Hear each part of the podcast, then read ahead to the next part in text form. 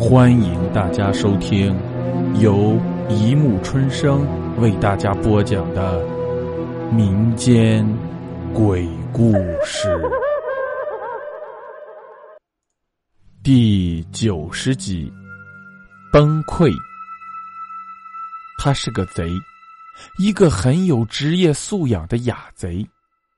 作案多年，他为自己制定了一套行窃的章程。例如，他只偷现金，从不染指贵重的首饰、信用卡之类的东西，因为他不想留下被人追踪的线索。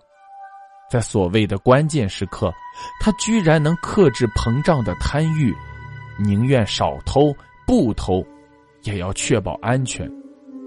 倘若遭遇不测，他照样会迅猛的拔出尖刀，凶相毕露。但由于老谋深算，从未失手，始终没有伤过人。这一次，他精心选择了一户信箱里塞满信件的人家，不声不响的开锁入门，习惯的站在那里沉静了一会儿。待气定神闲后，便给皮鞋套好罩子，戴上超薄手套。又在鼻梁上架了一副能翻转镜片的多功能眼镜，才开始行窃。几经搜寻，他很快将目标锁定在卧室的床头柜里。就在他向前迈步时，他似乎感觉到背后有一双眼睛死死的盯着他。明知这是幻觉，他还是犹豫了一下。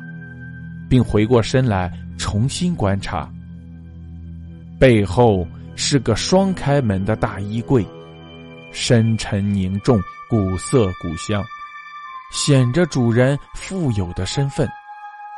除此之外，整个卧室内静悄悄的，床上的枕头被罩都保持着房主遗留的原汁原味，没有任何异样。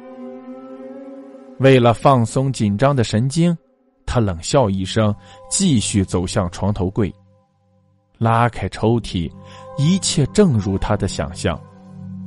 呈现在眼前的是一个精致的金属盒子，旁边是零散的现金和各种金银小饰品。他掂了掂盒子，很有分量。凭他的经验，一定有大量的现金隐藏在盒子里。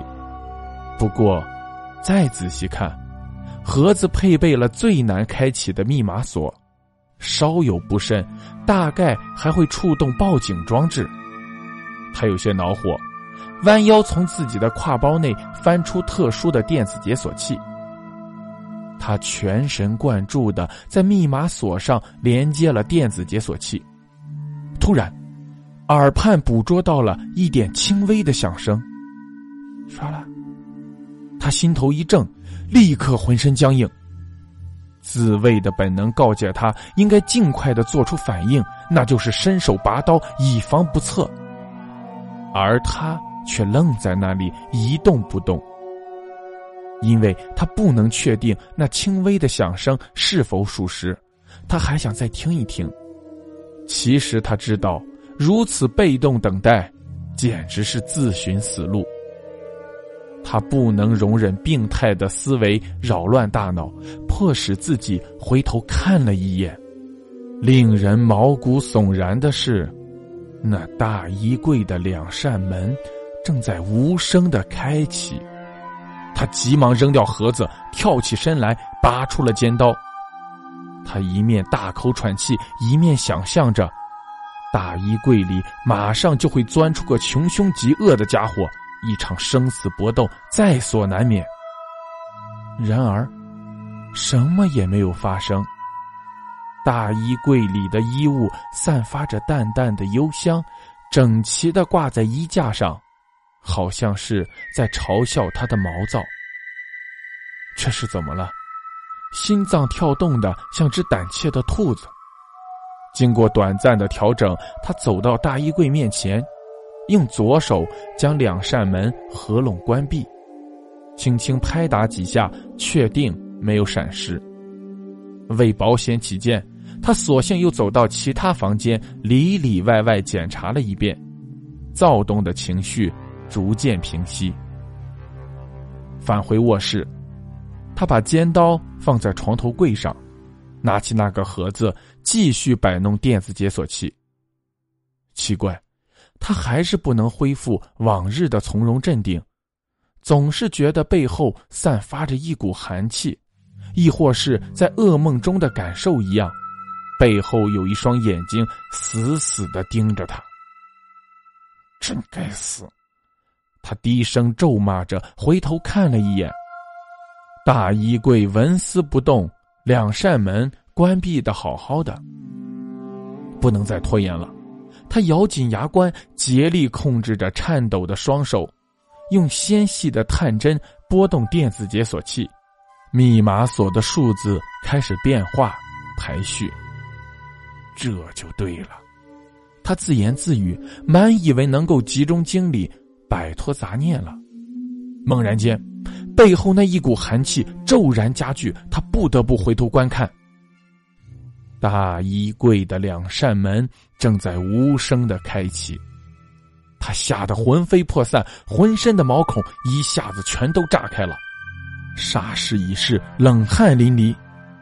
尽管大衣柜里并没有跳出张牙舞爪的恶魔或怪兽，但他猜测，那整齐排列的一件件高档衣物后面，一定隐藏着某种机密，潜在的危险远远超过了他的对抗能力。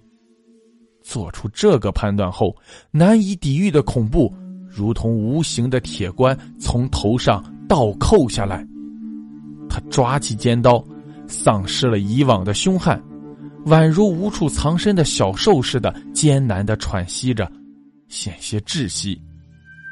从未有过的空虚和胆怯使他感到非常绝望。到此为止，这次一无所获的行窃完全背离了他一向引以为豪的雅贼的风格。他莫名其妙，为什么今天的举止会这么离谱？为什么就不敢去翻动衣柜里的衣物？他捏了捏糊满冷汗的太阳穴，扪心自问：要不要放弃？趁早溜之大吉，或许是最佳选择。难道自己就是个疑神疑鬼的懦夫吗？他摘掉眼镜，移动双脚，走向大衣柜，将那些衣服打量一番，本想用正常的动作将两扇门关闭。可伸出的手掌竟爆裂无比，随着砰砰的巨响，两扇门被他狠狠的摔打着回了原位。遭到强烈震撼的大衣柜嗡嗡的摇晃了几下，光滑的漆面映出了他的身影，他甚至能清楚的看到自己毫无血色的脸。那一刻，他拿定了主意，只要大衣柜的两扇门还自行开启。他必须做好反应，必须玩命反击，用锋利的尖刀去解决一切。他一步一步的退缩，留出足够的空间，以便于向前发力猛扑。这时，脚下传来了轻微的响声，低头一看，他的鞋套下面踩住了一张折叠的纸片。意外的发现立即引起了新的焦虑。他恍惚记得，踏进卧室后，地板上绝对没有任何杂物。呃，不，不对，刚才忽视了一个重要的细节。当大衣柜的两扇门初次开启之时，他曾经听到唰啦的响动。那响动，莫非就是这张纸片发出的吗？不可思议的是，这张纸片又是从哪来的呢？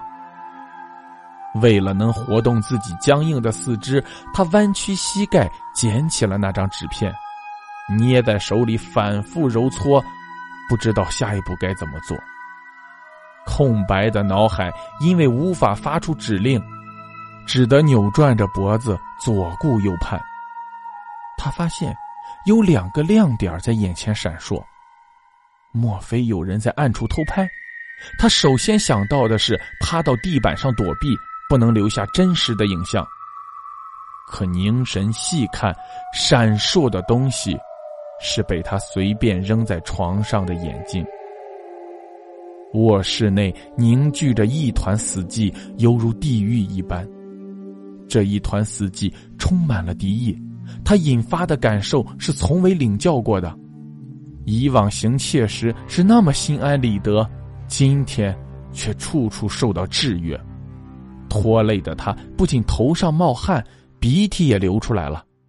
脊梁沟里好像爬动着许多蚯蚓，现在已经不是背后有一双眼睛死死盯住他了，卧室四周的墙壁上仿佛忽闪忽闪的眨动着无数的眼睛。也许是过去作恶多端，命运之神，大概是要向他讨回欠债了。